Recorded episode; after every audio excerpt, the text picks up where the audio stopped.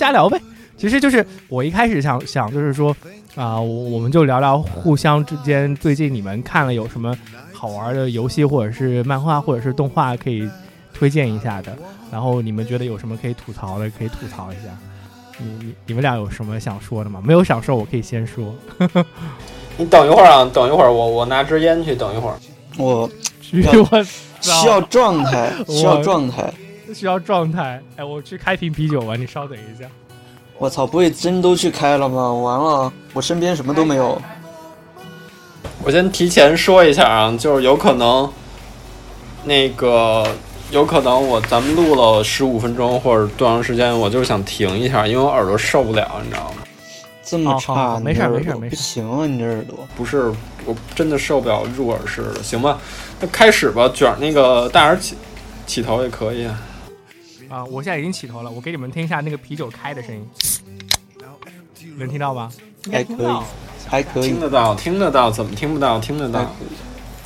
你们大晚上在干什么？要搞搞什么？搞黄色？你是谁？我靠！你是谁？你是谁？我操，群主，群主？我不科靠不科学电电台的那个什么台长你你们二阴阳怪气什么？你阿？修罗来历幕。后黑脸，呃我我们在我们在录一个瞎聊的节目，试录一下。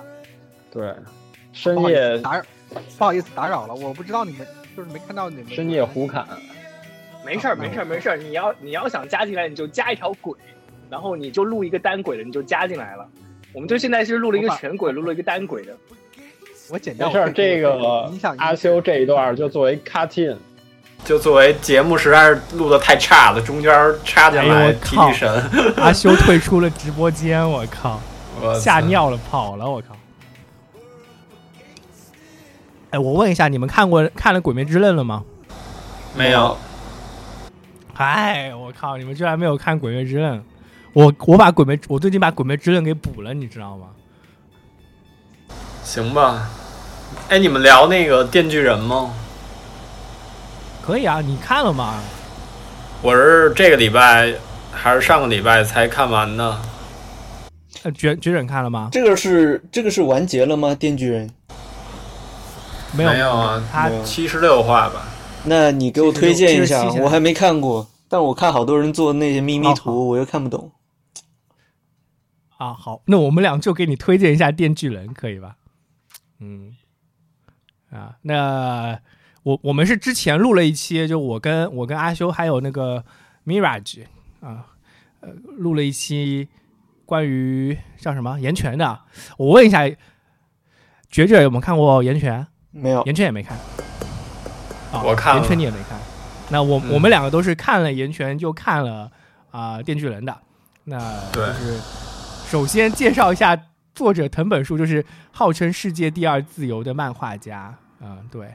第一自由谁啊剧情很深。第一自由是那个板垣惠介，买那个画刃牙的。嗯，我操，好吧。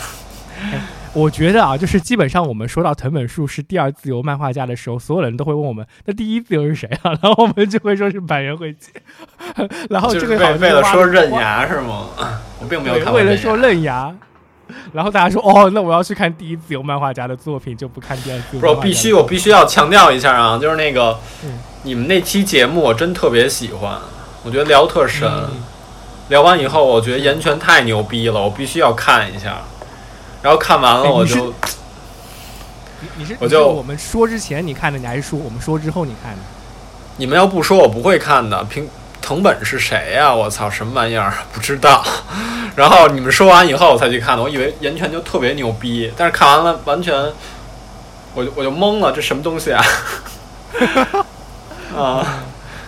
然后，然后那个，啊，你说你说，电锯人是这样，电锯人是我不断的在各种各样的群里边儿看见那个 Power，看见 Power 的一些那个图，但是不知道这个，我现在知道他是 Power 是电锯人里面角色，但之前看那些图的时候，我不知道哪儿来的是什么东西。后来看他们都告那个有人告诉我是电锯人以后，我才知道他是电锯人里面的图的一个角色。看完了还是挺有意思的吧，虽然少年漫的痕迹比较重，卷儿都没看是吗？我我都快戒漫画了，所以想让你们再推荐推荐。哦，这个这个就是呃，卷儿，你知道 Power 吗？不知道。嘿，我们给你介绍一下 Power 啊，就是它有点，我我自己感觉它有点像明日香，有一点点像明日香，然后他的人不不不，完全不像，完全不像，我要挑战你。有有一点点像，你听我讲，你听我讲。对，你说你哪儿像，然后我说哪儿不像啊？你继续。啊，你要说不像，他就完全不是，但是他是一个很剧情服务的角色嘛。然后他那个就是他是一个恶魔，然后其实就是画画了一个美小美少女，然后说是恶魔，但他有两个特点，就是他非常无厘头。比比如说，比如说他会他会那个在家里拉屎，然后不冲，嗯，这是他的萌点。哎，那个那是不是大耳？估计是你看了有一段时间了，你说不出来这个人物的特色，你知道吗？应该通过举例子的方式。嗯，这人是什么呢？首先你说他他跟明日香都是为剧情服务，但是我真的说实话，到目前为止我看不出来 Power。对剧情有什么帮助，或者说可能是中心思想方面。所谓中心思想啊，就是说为什么叫电锯人这个东西里边，或者说为什么藤本树是一个自由的漫画家这里面，可能他会有一些重要地位。他那那他对剧情主线剧情，我觉得并没有什么帮助。然后他无厘头确实是，但是通过举一些例子呢，就能比较 比较生动的说出他为什么有点可爱，或者有或者说反过来说。惹人讨厌呢，就是说他跟男主角的关系，就是他特别喜喜欢把身体粘在男主角身上，比如说动不动就把手搭你肩上了。然后有一段时间，那个有一个大事件发生以后，他就喜欢那个用各种就是 adult video 里边姿势，就是抱住或者抓住男主角。然后男主角说：“哎，为什么不会有性冲动呢？”就是原台词不是这样的，但是他就是意思差不多是这样，就大概是这么一个角色。战斗力极其低下，口头禅是说本大爷怎么怎么样，我操！哎，卷卷，你听到你听到听到 I O U 这么介绍这个角色，你会对他有兴趣吗？你会对 Power 有兴趣吗？你们直接从一个角色来介绍这个作品，搞得我不是太我不是太感兴趣啊！说实在，因为我都不知道这是一个讲什么东西的作品啊！而且最好你们不要剧透啊！不都不剧透的情况下，对，刚才我就避免剧透，给我安利安利，对。行，要不大耳先开始吧。我我怎么来给你安利呢？就是，嗯，他他跟他跟我们之前说的岩泉有一点点像，他有点对电波，你知道吗？就是说，你得你得那个电波在他那个频道上，就是岩泉跟电锯人都有一个特点，它比较就是我觉得它比较本质上的一个特点，它是一个适合你看了很多。类似于漫画跟动画的故事，这种二次元的故事之后，你自己有一个对这种幻想故事是有一个已已经有很有经验了，你懂我意思吧？比如说你看了很多异世界动画之后，你知道异世界它里面的套路是怎么样的。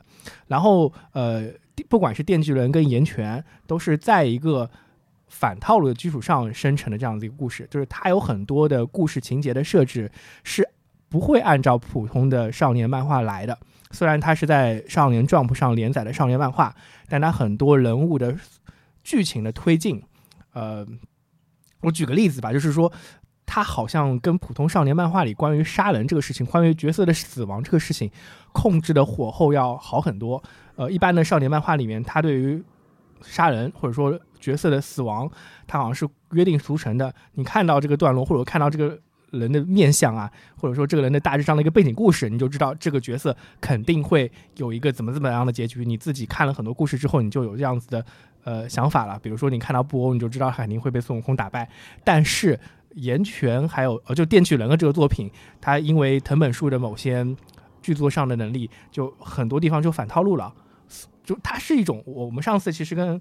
阿修聊的时候，就是说它是一种看似反套路，但它不是反套路的东西。反套路的意思就是说我故意要恶心你，就我不按套路来走。但是电锯轮在这种角色上的承接转合和剧情上的推进要自然很多，所以它是给你一种有种看 B G 片的感觉。这是跟我我觉得他我去描述他给别人讲的时候一个大致上的感觉上的东西，你知道吗？所以就是电锯人，你看他的时候啊，你你好像就是你每一步都不猜不到它的剧情会怎么发展，大概是这样子的。就包括，我觉得这点应该 L U 可以认可吧。包括最近二三十话的剧情里面，基本上都猜不到它的剧情都会怎么发展的，每一话都给你带来惊喜感。嗯，大概是这样。对，因为实际上关于这个，要是真的好好想想，或者多看一些资料，可以总结出比较成理论的一些东西吧。但是其实刚才大耳说的也挺好的，我来稍微解释一下。刚才大耳说的反套路是什么意思呢？我最近看了一个藤本树的访谈吧，他跟他编辑就也也算跟他的那个 伯乐一起接受的一个访谈。他说他看了大量作品，而且看了很多经典的东西，他慢慢就是潜意识中形成了怎么能够避免套路那些情况。比如说这个这个角色出场了，他应该怎么样，他会怎么样。它是已经在潜潜意识中形成了怎么避免这种套路，所以它剧情情节会稍微有一些跳跃，让让那个读者意想不到这种东西。但整体来说的话，这个作品就是一个超能力大战，不同的角色有不同的超能力。但其实我觉得跟岩泉不太一样是什么呢？岩泉那些角色的魅力可能相对更电波一些，但是电锯人他是有。其实是有很强的少年漫的味道，就是这个角色有一些固定的设定，比如说刚才说的 Power，我想一下为什么跟明日香比较像呢？因为确实他就有点傲娇嘛，所谓的属性，对吧？还有呢，就是确实要是说为剧情服务，就是他跟主角的关系，为了体现主角成长也好啊，或者主角特点也好，他是这么一个角色。所以说电锯人的话很好看，就是呃很有。很少年漫，但是怎么说呢？有一些藤本树 很固有的，或者说作者风格的一些东西吧，大概就是这样。那我们俩说完了，卷卷，你听下来你感觉怎么样？我首先在脑子里面想了一下，我有没有看过类似的作品？好像没有，我好像没怎么看这些比较 胡逼的这个无厘头的。超能力大战的少年漫，其实我还真不怎么看这种。你你有没有看过富坚义博的 Level E？No。哎，但是他他的角色刻画有一点点像那种呃，就是有一点点富坚义博的感觉，但是比富坚义博更跳脱一点。我觉得，就富坚义博有很多 很多角色，就是他不按常常理出牌嘛，然后大家都说他鬼才。然后我觉得可能。藤本树对于角色刻画上的那种跳脱感，比富坚义博更更夸张一点吧。对，实际上是这样啊。我觉得他虽然是超能力大战，但是超能力大战太多了。比如 JoJo，比如说海贼王，是不是还有那个富坚义博的那个 Hunter 那些东西？那些东西他们可能都会一个形成一个体系，所谓的。谁克谁，有什么样能力？有些还挺逻辑紧密的，或者说挺那个讲究的。但是严呃，但是电锯人肯定不是。他虽然不同的恶魔、不同的契约有不同不同的能力，确实有比较厉害，有比较弱弱鸡的。但是呢，这些能力不是说成系统的，或者说有一个逻辑关系，不是这。他突出的不是这个，他这些完全就是为了衬托角色，让你觉得这个角色很可爱、很好玩，或者他。它好不一样啊，特别有魅力、吸引力，是这样的。我觉得可能这是一个特点。其实，与其我们干说，如果说卷儿你有点兴趣的话，可以问一下，就比如说这漫画是什么样的，或者说它情节什么样，角色什么样。哎，我我们就问一下卷儿，你听完了我们的描述，满分十分，你对这个漫画的兴趣有几分？呃，我们两五分，五分左右，五分左右，五分左右，并没有及格，我操，并没有及格，好。哎，这样子好了，你们俩可以也可以说说看，你们呃，就介绍一个作品，然后我们看你们介绍完之后，我们有没有兴趣玩这个东西，或者是看这个东西。你就是比如说卷，你有什么想介绍给我们的东西吗？安利的，我完了。如漫画这方面的话，我像推荐不了什么东西。不用不用，但是不用办法，成人是吗？随便随便。但是我想，我想跟你们推荐三部电影。这三部电影呢，基本上是我交友的时候必定会推荐的一个套装。这个套装叫什么？嗯，这个套装叫《失恋三部曲》啊，我的失恋三部曲啊，我老都没有想过恋爱，你怎么就三部曲了？哎，这就是其，这就是其奇妙之处。啊，我没有谈过恋爱，其中的奥妙。但是我天天跟那些谈过恋爱的人交朋友，所以呢，我总是会让我们吗？所以我就总是会，呃，怎么说呢？我自己本身其实也挺喜欢看那种身恋爱身经百战了是吗？啊。我在电影这方面已经身经百战了，虽然说临床实验是从来没做哎过啊，喂，没声音了。所以呢，跟人家聊天呢，总会聊到哦谁谁没声音了？不是我啊，，没事没事，你继续说。我刚刚刚刚断线了，我刚刚断线了，你继续说。下我听到一半。线就反正我这还录着呢啊。跟你们聊天总是会是吧？总是聊到恋爱问题，聊到问恋爱问题的时候呢，就是我就会很习惯性的拿出我这三件套啊，恋爱三部曲 不是我太着急了，你说半天，赶紧告诉我吧，我的豆瓣都打开了，我操！啊，豆瓣打开了是吧？啊，那我我豆瓣也打开一下啊，我豆瓣打开啊，我这恋爱三部曲呢，你跟我们推荐，你还要打开豆瓣，我靠！这不要紧，我我怕我说错了，我怕我说错了，因为有一些我要收藏。有些电影这个这个名字我不太记得了，就我怕会搞错。呃，第一部呢比较有名啊，应该说是非常有名了，就是《Five Hundred Days of Summer》，就是啊 Five hundred days of summer，对 Summer 和夏目夏五百天是吧和？夏目鲁百天，这个嗯，呃大耳朵听过听说过什么？看过吗？大耳朵我没看。过，没看我没看过。我是我是首先声明我没看过。我靠，这个我已经标记过了。标记过了，对 I 吧 O U 然后看过没有？I O U 看过没有然后我非常重要的人确实看过，你继续说吧啊。？OK，你看懂了吧？戳到点儿了吧？啊，失恋三部曲，我还没看，我还没看，你继续说。这是第一部，这一部呢，完全就是怎么说啊？它就是一个非常标准的恋爱片。虽然说它开头就说这不是 “This is not love story”，但是呢，它讲的就是一个男 Love Story。一个年轻的男子从陷入爱河到纠结到分手到走出分手这么一个环节的东西，啊，完全就是描述一个男人在恋爱当中心情心境的变化啊，而且这个是吧？这个作品呢，真的就是对我来说就是一个标杆作，标杆作，它并没有说非常厉害的地方，但是它每一点都做的非常恰到恰到好处。嗯，所以这是第一步啊。第二步呢，好，我我还得搜一下这个豆瓣，好像不知道是不是把日本给强了还是怎么的。呃，第二部呢是呃非常有名的人演的，但是很多人都给他打了一个很低的分数，但是我个你快点人说吧。我非常喜欢这部电影，就是我再搜一下到哪儿去了。我操！哎你你都三部曲了，你还要你他妈名字都记不住，我日！真的是太久没有跟人差评太久没有跟人聊那个爱情电影，三部曲了。这嗯，等完事儿这一段掐一下啊，等一下快进，哦不不加等一不加，下等一下就不能加摁一下，啊快进到那个快进到我念那个名字的时候，哎，大耳，我突然有一个问题啊，啊！你说拍电影有一镜到底，那咱们录节目有没有那种什么一耳到底之类的？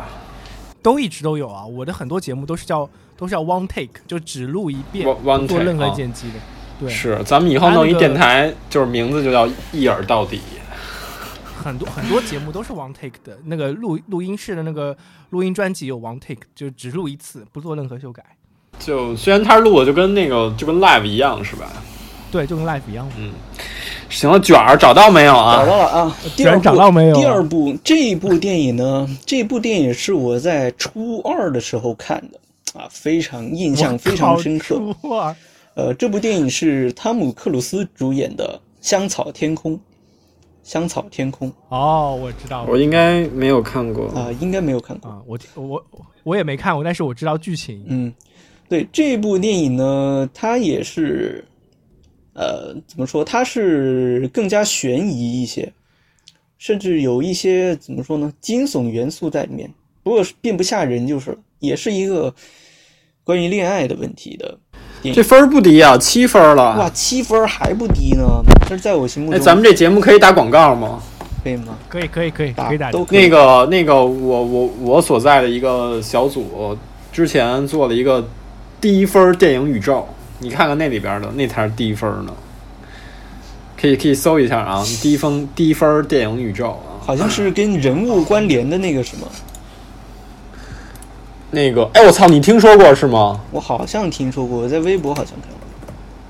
对对，就是微博。我操，你竟然知道，我太太欣慰了，太欣慰了！我一定要疯狂转发这期节目啊！你继续说吧。好，然后第那个第二部刚才已经说了啊，第二部就是它虽然也是一个恋爱电影，但是它就稍微有一些怪诞一些。然后第三部是彻底的怪诞，彻底的疯狂，呃，彻底的迷幻。但是我觉得这个故事也是讲究恋爱心理的，讲的非常好的一部。它的译名不太好讲，但是，嗯，我先说出来吧。这个片名叫《美丽心灵的永恒阳光》，啊，这部还真没听过。是金凯瑞主演的电影。哦，就是他，他唯一也也少数非常少数的非喜剧电影是吧？哦，这不是这个搜不到，这我看过，叫《暖暖内涵光》吧？嗯，内涵光是吧？嗯，对，嗯这这三部呢，对于我来说呢，就是这三部电影对于内心的描写，我觉得是非常细腻。好吧，我没看过，非常标记标记想看。标记，但是你没看过是吗？对，对，那你这说吧。呃，对，反正就是这三部电影对于那个内心描写啊，都做得非常好，而且是一部比一部怪诞。你可以从五百天看到香草天空，最后再看永恒阳光，就还是蛮享受的吧。如果是喜欢爱情电影的同学来说的话，哎，我想问一下，我有一问题啊，大人你先问。我我们俩都有问题啊，我先问一下啊，卷卷，你看了这三部之后，你的失叫这叫失恋三部曲对吗？。对，啊，好，你已经剧透了啊，你已经剧透了失恋三部曲。好，那你觉得这三部曲给你这个是没谈过恋爱吗？没有，好，那给你这个没有谈过恋爱的人，你自己营造出来那个对于爱情的幻想或者是幻象是什么样的一个东西啊？看完这三部电影之后，或者说你你营造的这种东西，诶，这就好说。为什么说电影丰富满足了我的内心世界呢？就是因为我在现实当中从来就没谈过恋爱，也没也没失过恋，对不对？但是嗯，你说没谈归没谈，你这暗恋总是有的，是吧？暗恋对，其实就是一个开始就结束的这么一种行为。对暗恋就是特恶心。对，暗特恶心，对不对？就是一直闷心里，什么都不说，以后有那种悲伤情绪，也是自己闷着吃。那么电影这方面呢，就满足了我对嗯、恋爱的发生、恋爱的进行、恋爱的结束到走出结束的过程这一这一系列的演绎啊，呃，表演出来。然后我看这个电影之后呢，我的心理上就理论上走过了这么一趟了，就满足了，心灵上就满足了。Understand？看了这个电电影，看了这个电影，我都不用谈恋爱了，恋爱我已经谈过对了，我已参透人生啊，这恋爱就是恋恋爱大师师啊啊，，不过如，此啊，懂吗？不过如此啊，我就看这 一些，恋爱就失。就看这个电影作品，然后加上自己对我看电影就失了。加上自己心里面的脑补，我已经走完了人生很多人都可能会走过的道路，够了，enough。就问我问一个小问题啊嗯哼，啊！问这个小问题之前，其实我觉得说说失恋就是剧透，这不对啊，因为嗯电影嘛，剧情都是起起伏伏的。其实其实恋爱也是这样的，就是有分有合，对吧？你不可能失恋一下就失恋到永远了。但这是一个比较复杂的情况，我就不讨论了。我想问问题就是说，你为什么总强调怪诞呢？就是怎么就怪了？诶，我就很喜欢这种可以，嗯、尽可能的使用蒙太奇、非线性剪辑去表达故事的这么一种手法。比如《The Last of Us 二》，它就是这么一种 叙事结构。我操！我啊操！所以你这个转性，所以我对《The Last of Us 二》的评价的感觉就是，它的手法、它的手段是没有问题的，只是它内容不行。然后这三部电影呢，他们就是手法用的非常好，然后故事也完全没问题，啊，算是给你们躺了趟雷，强烈推荐。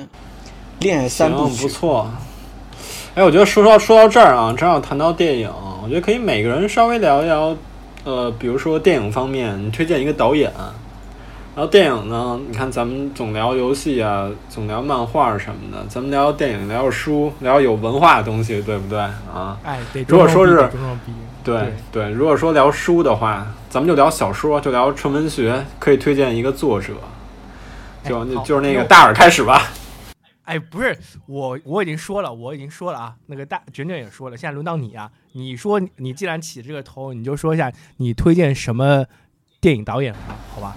来，I 先说 O 呀 U 推荐一个电影导演，对，不是，一般都是我我想一个话题，然后别人说说的时候我思考，你知道吗？哎，行，吧，那个我说说吧。其实要是电影的话，我不知道你们听过没有，那个塔可夫斯基听过吗？一个前苏联的导演，没有没有，你再说一遍，再说一遍。索拉里斯，对对，塔可夫斯基，他跟那个布格曼跟那个费里尼被称为什么什么三圣，那好像只是一个中国大陆的一个叫法。总之，就是一个六七十年代的一个导演，然后作品数量也不是特别多。他的作品呢，就有人说嘛，他是因为电影到底是一个什么样的艺术呢？主要还是如果说用塔夫斯基的话来说，就是光和影的艺术。所以说他自传叫做《雕刻时光》，他光影方面的处理确实很好。还有一点就是他台词，因为他他父亲吧，好像是一是一位诗人，所以他很多的台词，至少我是非常喜欢的。这个导演怎么讲？我最喜欢的作品应该是那个《Stalker》，它是改编自一个呃科幻小说，然后那科幻小说作者好像也是前苏联一个挺有名的一个作家，就是科幻小嗯科幻作家。那个那个电影，嗯嗯，你说，大人你说，我搜了一下，他生日跟我是一天，他一九三二年四月四号，我是一九九零年四月四号，他生日我为什么就突然知道突然知道塔可夫斯基的生日，还有知道你的生日了？我这太奇怪了啊！你一说我就搜了呗。那个潜行者对，呃，就是 Stalker 叫潜行者，对吧？对对对，嗯。他最有名的应该就是那个索拉里斯了。对，是这样的。就索拉里斯应该是，呃，大家可能看过最多的吧，应该是这个。但是实际上，我觉得索拉里斯可能是他，我至少觉得是最不那么、最不那么好的吧。不能说他不好，就是说不够好。跟其他作品，比如说《镜子》呀、《乡愁》啊，或者《牺牲》啊、《潜行潜行者》相比，没有那么好。但他其实也挺有他个人特色，就比如说他是讲一个科幻故事，在新开始有很长一段时间，大概有半个小时到四十分钟，是在地球上。然后呢，他不是他不是那个名字叫索拉里斯星嘛？但是有很长一段时间在地球上，镜头就有很大段很大段的镜头对着，比如说湖边呀、湖面呀，就自然风，就是一些也不是说自然风光吧，就比较近距离的镜头对着这些。也算它的特点吧。对它还有一个特点是一个长镜头。对，因为我就是想起来想什么就说什么，可能介绍的也不成系统，胡说一通没关系啊。对，反正但是我最喜欢的导演应该就是他，嗯，啊，L U 推荐了塔科夫斯基，然后你最推荐的电影是《潜行者》是吗？潜行者，对。对对对对。那那个卷卷，你要不推荐一个电影导演？哇，我这个我这个年轻人不认识什么电影导演，完蛋了。这不是你专业吗？哎，但是我突然想起来一个话题，就是最近《对马岛之鬼》《对马岛之魂》啊不是刚上市了吗？然后里面这个游戏制作人呢，他是为了致敬这个黑泽明做那些剑戟片，他还在游戏里面加了一个黑白的游戏的模式，就整个游戏画面的黑白了。然后我一看到黑泽明，我看那个报道，知道有这个黑泽明模式之后，我就想起我在大学的时候被老师逼着去看黑泽明的电影。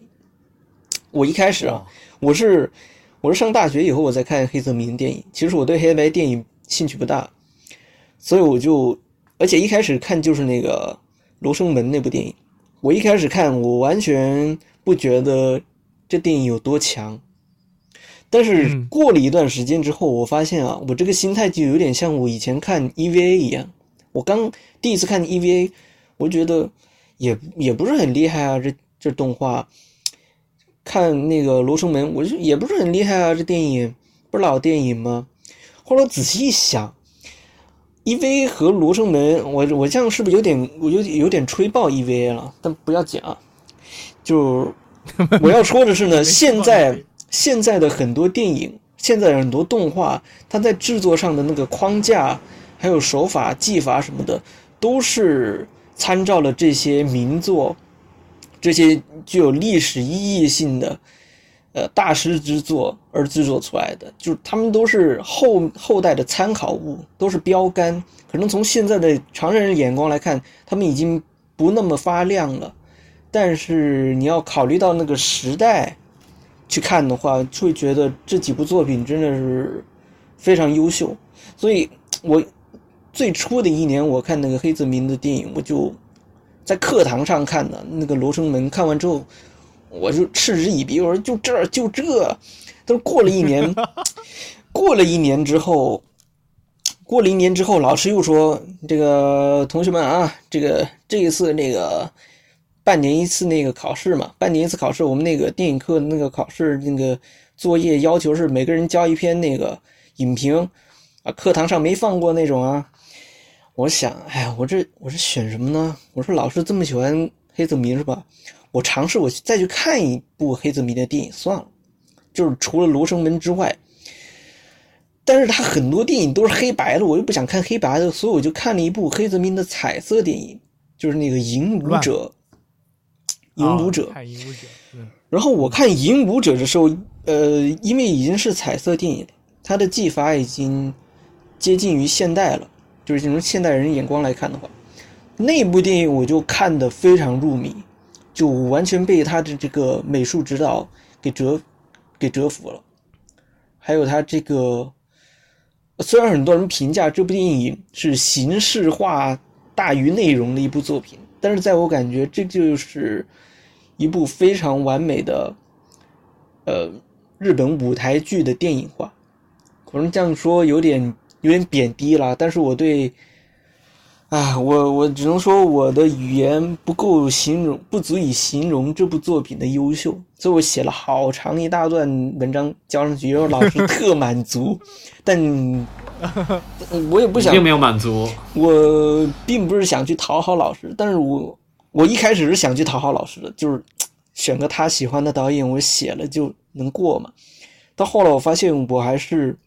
我是被黑泽明给征服了，这是也喜欢了，就是觉得大师还是大师，就是对他又有所改观了。就后面我又重新再去看那个《罗生门》，就觉得啊，这个作品其实确实挺好的，哪怕是不考虑这个时代的时代的这个鸿沟吧。对，那我的这段就说完了，这是我的一段心历旅程啊。推荐给大家。我我我跟你很，我我跟你很多想法是一样的。就我我刚才提到这个问题，就是那个卷，呃，L U 说了介绍导演的时候，我就心里想了一个导演，我等会儿来说是谁啊？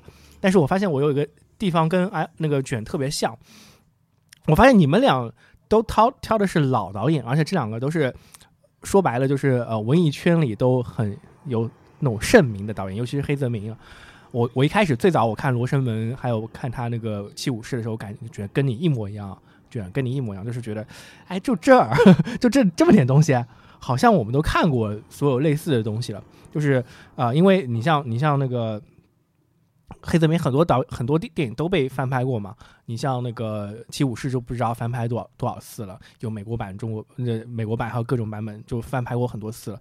但是好像后面几个版本就就没有那种。一开始七武士给人感感觉那种震撼感，我自己看的完整的在电影院里看的黑泽明的大长篇是那个乱，就我自己看乱的时候，它应该是最后几部大长篇，而且是彩色的，就感觉那个就是你说的美术设计确实非常的牛逼。然后我自己在回忆我我看那些老电影的时候，就比如说那个黄金三镖客的时候，我就会发现好像现代的电影你。通过各种特效，然后通过各种呃布景什么的，呃，虽然说技术上很牛逼的，但是那个我那个感觉又出不来。我现在看《黄金三镖客》，不管不管是它的配乐，还有它的那个场景，在西部西部那个美国西部取景，还有在意大利取景那种感觉。就现在，就算你去翻拍，你也感觉不到。就所以我就好好感觉好像，虽然那些老电影被他们的技法或者说被他们他们的故事脉络什么的被一直的重复，但是好像不管你怎么重复，都出不来老电影那种感觉的。我我自己推荐的话，我其实想到是王家卫。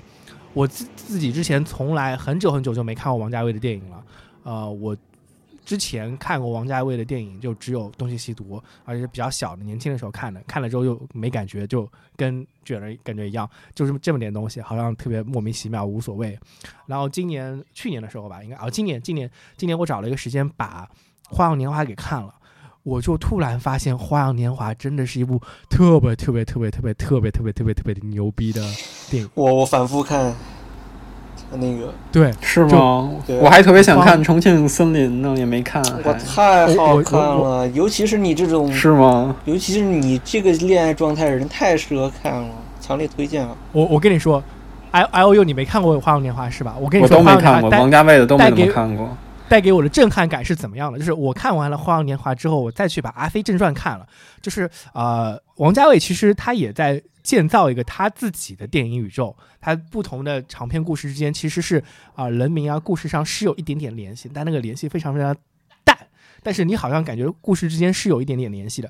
然后《花样年华》基本上我觉得是王家卫的巅峰之作了。我在看《花样年华》之前，呃，看了《东邪西毒》啊、终极版也看了，然后看了那个呃，就是《一代宗师》我也看了，但总总归来说都没有《花样年华》那个味儿，你知道吗？就《花样年华》那个啊、就是我怎么感觉的？就、呃怎么形容呢？就是他对电影语言的把控，然后那个含蓄的，就是那种呃，你我可以说是含苞待放，或者说那种欲说还休那种感觉，那个度就是那种留白。我我我我我自我自己感觉就是那个留白做的太好太好了。他很多情节给你一个画面，他不打不打光给呃那个角色，然后他所有的就拍景不拍人，人在讲话，景在动，然后或者人物只有一个细微的动作，但所有的连接起来，给你非常多的空白的想象空间。就是《花样年华》牛逼到什么程度呢？我看它后后面就是它是一部呃素材可能是这个片长的两倍到三倍的情况，就是他拍了很多很多呃 A 结局、B 结局、C 结局、D 结局，然后还有 A 线、B 线、C 线、D 线，很多很多素材。包括我们现在能看到的《花样年华》的版本是一个是成片版本，另外一个还有它非常多的补拍的片段。但这些补拍补拍补拍的片段，就王家卫只挑了其中非常精华的一部分放到了现在的剧情里面，然后现在的剧情里面就是完整的一个时间线，他留了很多很多空白给观众去遐想，然后那个整体的完整度的饱满的感觉，就是它是这样子，就是你他只给你看了这个故事的三分之一，让你去想象它的三分之二，但是那个流出来的三分之二，你可以有无限的空间去拓展它，而且它它是一种情感上的拓展，所以我就觉得。我看了《花样年华》之后，我就彻彻底底被王家卫给征服了。我就觉得王家卫真的是上个世纪最牛逼的中国电影导演，太屌了！其实有一半我有一半也是被杜可风给征服了吧？就是反正他这个他这个电影画面，就像那个大耳朵刚才说的，就是他很多东西拍的并不是那么具体啊。可能有些人说，哎，装逼的意识流画面是吧？呃，但我要我来夸的话，就是他这个氛围表达，他是一个氛围表达优先的导演。你看他的作品，就我的感觉是有点像在喝喝酒、抽烟一样，就是有点迷幻，但是你感感觉得出他要表达什么。他虽然表达不是太具体，但是足够能让你脑补出他想要表达的东西，非常好看。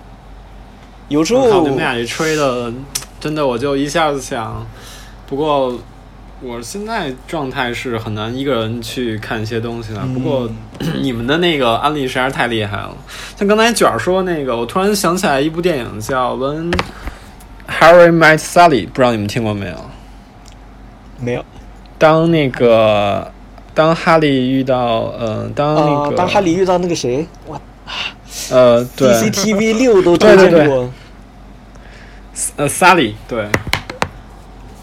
那个是啊哈利遇到萨里恩，对问 对对 When When Harry Met Sally 对对对，它是八九年的片子，八九年的片子，然后它的结尾就是你别剧透，是一个告。白，哎，你怎么剧透了？哎呦，这不是你跟我，行你听我说呀，这个属于有些剧透是属于我剧透了，你也会忘掉了，你知道吗？而且这个故事它过，因为我为什么一直觉得剧透不重要？因为就即使剧透了，这个情节它是什么样的，它为什么发生，它有一个过程的，明白吗？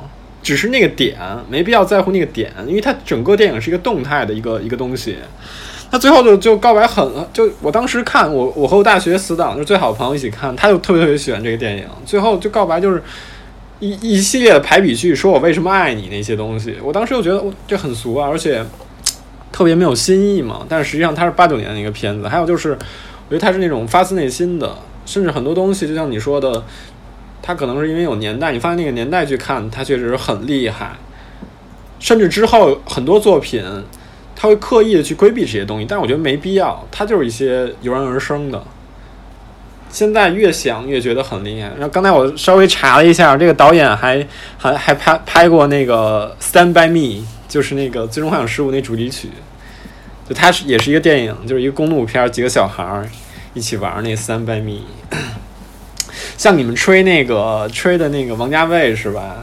就吹特别好。其实就我在刚才我想了一下，我在其实我觉得 看塔可夫斯基的东西，让我想到就是电影为什么，或者说想到艺术这个东西吧，感觉就是一种个人个人的一个表达，它一定是只有一个主体的，就只能有一个作者。所以我觉得，如果说一个作品被称为一件艺术的话，它不能有过多的。其他的主体参与，说简单一点就是什么呢？你不能有一个那个演技特别好的演员，或者说有特别就比较明星的那种东西，就混杂进来了。比如说塔夫斯基的片子就不会，或者说其他类似一些导演，他不会有那些喧宾夺主的一些角色或人物进来。他台词很棒的时候，就会发现。虽然电影是光与影的艺术，但是那些台词就能非常非常好融入进去。比如说那潜行者，也是就是片中最后他们就到到那个门那块儿嘛，有三个角色，一个是带路的，还有一个作家，还有一个呃应该是科学家吧。他们三个最后到门那块儿就开始在争论一些事情。虽然嗯，刚才你们谈到王家卫也是表达一个氛围，对吧？他没有太多的故事情节，但是那些台词又是。表达所必须的吧，就给人这种感觉。那谈到电影，包括电影啊，就是小说，我一直对那种情节比较具体的，虽然也会比较兴奋、比较喜欢，但是真正那种散文感觉的，可能更合我的胃口。我我觉得你这个很反，嗯，你这个说法是很反商业的，你知道吗？或反商业加反工业。就现代的很多，包括我们说的游戏，尤其是游戏这个品类，它其实是非常商业加工业的。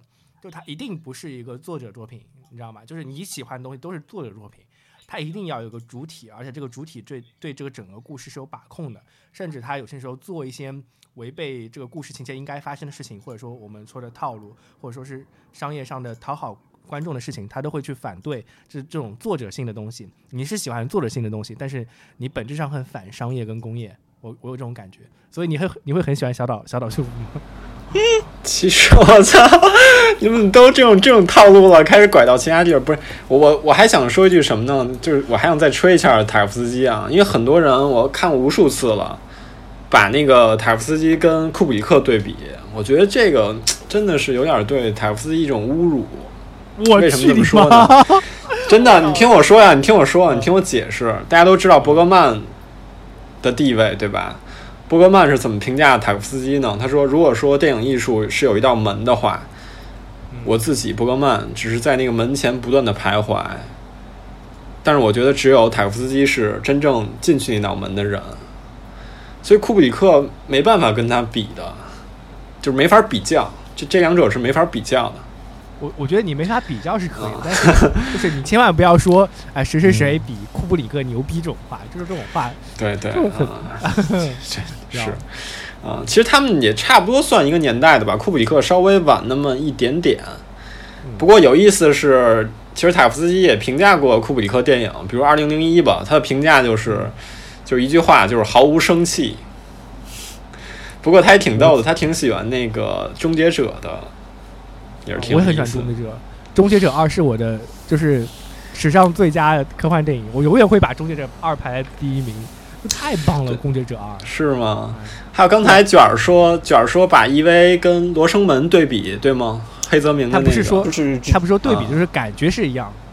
不是你，我就从来就没有意识到可以这种这种跨界的对比。其实我觉得，如果说这么对比，还挺有意思的。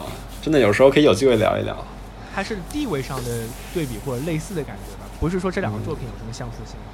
但我觉得完全就这么这么对比两个作品也挺有意思的呀。卷儿说也挺好的。卷儿，接下来该聊点什么？小说吗？哎，小说啊，那我们我们可以我们可以步入到小说。小说我看的完了，啊。那我这文盲怎么办？对文盲啊，都是文盲。基本上不看小说。那你可以看看推荐一下其他作者也行，只要写字儿都行。不用不一定要写字儿，就是你们想说什么，就我不不限定作品嘛，就不限定题材。我现我自己是觉得好像，呃，你现在好像大家都就是已经总是有个鄙视链啊，就是先出来，先出来电影，呃，先出来电影然后，嗯，啊、对，小说鄙视电影啊，诗歌鄙视小说，戏剧是吧？啊就对，诗歌小说，呃，诗歌先鄙视应该是戏剧，戏剧鄙视小说，小说鄙视电影，电影鄙视现在的电视剧啊，电视剧又鄙视什么呃第九艺术什么，哎呀，游戏都是垃圾这种一个，我觉得都没必要，无所谓的。反正就说，哎，你们就想推荐什么东西就说就行了。就比如说我我们刚才其实电影是比较大众化的东西，所以大家都可以聊嘛。但是你不提这种东西也可以啊，比如说漫画啊什么的，你们觉得牛逼，动画觉得牛逼，游戏觉得牛逼。对，还有刚才我想到，其实说那个所谓什么叫艺术，就是创作的一个主体的一个问题的时候，其实我想到，其实也不是那么客观啦。刚才想了一想，因为电影这个东西本身就是一个比较综合载体嘛，就游戏就跟它很像，因为它有声音、有画面，对吧？还有台词，各种各样的东西，有它的剧本儿。其实我就在想，有时候电影啊、动画啊，只要是有作者很强烈的风格，有他的表达的话，就就很不错，就很艺术吧，可以这么说。因为想到就哎想到《富野游记》，为什么想到《富野游记》啊？很奇怪，因为他启用一些，因为动画需要配音嘛，需要声优嘛，他就喜欢用一些新人。但是有时候他比如说高达用用到一些他那个阿姆罗跟夏亚的配配音之后，就永远成为经典了。这也不能说就是这这这个系列或者怎么着就有问题的，它可能是一个偶然的发现，或者就是一个 迸发出一个新的新的力量吧，或者说新的精彩的一些东西。突然就拐到这儿了，我是我是这么看这个问题的，就是说，呃，游戏跟电影就是就是作者性它能占多少百分比啊？就是说，就算你王家卫很牛，他对于《花样年华》的把控，就是王家卫一定会在他脑子里去构思整个《花样年华》是个什么故事，他会写剧本。剧本他已经有故事，那故事里面到底是什么样的场景，他脑脑子里有是个东西的，但最后呈现出来，它是靠杜可风来呈现的。那杜可风呈现拍出来的东西是不是他脑子里的东西呢？可能百分之八十的像，但可能还有百分之二十不像。但是我们说传统的一些艺术作品，最简单的，你比如说小说，那就完全是个人作品了，对不对？戏呃那个小那个诗歌也是完全个人作品，画画更是个人作品了。你脑子里画家想的是什么，画出来就是什么。那现在就是说，因为呃现代的艺术现代的艺术形式啊，比如说游戏，比如说是电影，它的导演这个角色，或者说某些单个角色，对于整个作品的把控度是越来越低的，它占比越来越低。游戏就更低了，游戏它制作人，呃你现在好像看起来制作人很牛逼，但其实除了三 A 大作之外，很多制作人的角色的。他把控能力是很很差的，尤其是你是整个团队，你有可能是一个一千人、五百人甚至更大规模的一个团队在做东西，你不可能要求每个人做出来的东西都是按照你要求来做的，那他一定会去稀释他的这种，他会提高他的工程属性，但是他稀释他的个人属性了，所以他就我觉得会丧失越来越丧失那种就是那种奇思妙想的给个人带来幻想的感觉吧。所以有些时候，我觉得可能你说到游戏这个载体，独立游戏为什么能够给人经常给人那种惊喜的感觉，就是因为它从头到尾都是只有一个人做的，它呈现的就是这一个人的世界。但其他的东西，你呈现的是一个比较具象化的、更加完整的一个世界吧。就是反正我是这么来看这种现在的艺术形式的这种扩张化吧。就你的艺术形式表达的越复杂，它就越项目制，它越项目制参与的人数越多，它越具象化。就会降低他带给别人的那种思维的空间那种感觉。我突然发现，就是说话题好像被我带偏了。我操，怎么突然就特艺术啊？我操，其实都是瞎瞎逼聊，就没有什么艺术。对，说说的真切一点，就是你喜不喜欢？如果你喜欢这个东西是因为某个演员的话，可能这个电影就没有没有这么这么这么对劲儿。但如果说你是真正就是因为这个导演导演的风格，或者说是这个味道而喜欢这个作品的话，那可能就可能比较对劲儿了。这么个意思，比如《废野游记》作品也是一样。哎，这样对，你自己就是，如果说我我们刚才说了那么多啊，就是你自己觉得你你要是选个最有，我觉得你啊，呃，最喜欢的游戏或者最喜欢的导演，你会选谁啊？比如电影方面导演，你也学这个的，你有什么就是你能说出来自己的最吗？哎呀，完了！你们那个刚才讲太太高深玄玄学了，搞得我瞎说，我听一半有点走神。瞎说啊！哎呦，听一半有点走神。嗯，呃，你你再重复一下，说最喜欢的游戏或者说什么？呃，不是你最喜欢的导演，不是都说了吗？你说说一点什么文学方面，就是别他妈文学的，就是带字儿的，比如轻小说也行。你喜看过的，你喜欢谁的呀？你在难为你在难为卷吗？哎没有没有我 I 操 O U 终于找到机会去怼怼卷了，这个时候不不怼不怼，哎呦嗯，发这真善美真善美啊！真善美完了，没什么。我就比较好奇，因为真的就我跟你聊也没有就是谈到过这方面的，文学比较好奇啊。别文学，就是说，对，就就书你你觉得谁谁特别牛逼，然后你就觉得嗯特别五体投地这个人。完了，我没有，也也也不是说就就是说喜欢吧，我我应该这么说吧，其实我的风格啊，嗯我的风格还还蛮那个，蛮那个目中无人的，要我的感觉。我操，目中无人，我那么牛逼呢，我开始了呀，我操！因为 是吧？我巨魔一下啊，我巨魔一下，就是怎么说呢？我从小从小蛮喜欢看书的，有爸妈影响我也蛮多的，就你看没有？看见没有？看见没有？看见没有？你这你这来说？小吹一没看过什么书，就是来来来来来，就是什么书香门第出来的，谁没看几个字儿啊？是吧？没吃过几个墨水呀、小时候呢，嗯小学的时候啊，小学的时候大家都会订那个小学报之类的，或者是红领巾什么报什么那东西。然后我当时呢，在那个报纸啊、刊物上呢，就天天看到那个蒋方舟，当时说天才文学少女，什么就是推的。